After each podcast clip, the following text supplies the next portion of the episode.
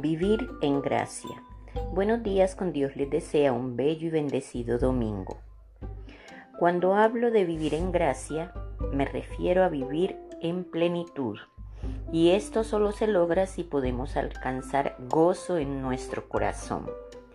Sabemos que toda nuestra vida sufre un sinfín de altibajos, pero cuando podemos sortear estas situaciones con valentía y decisión, podemos estar totalmente seguros que vivimos en gracia.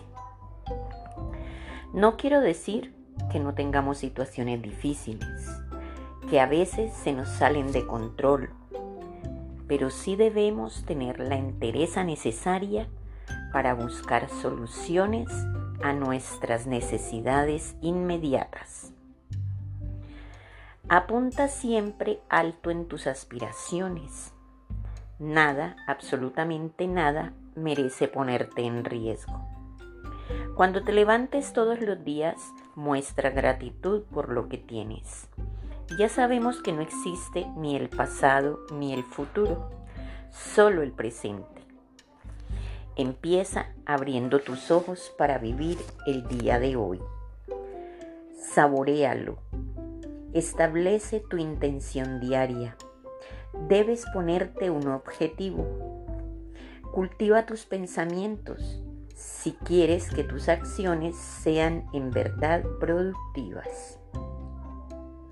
No te olvides siempre estar invirtiendo en ti mismo, en tu tiempo, en tu salud, en tus proyectos, en tu energía, en tus anhelos y en tus deseos. Es decir, Cuida de ti mismo o de ti misma.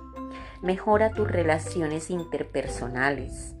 Aprende a disfrutar el aquí y el ahora, pero sé plenamente consciente.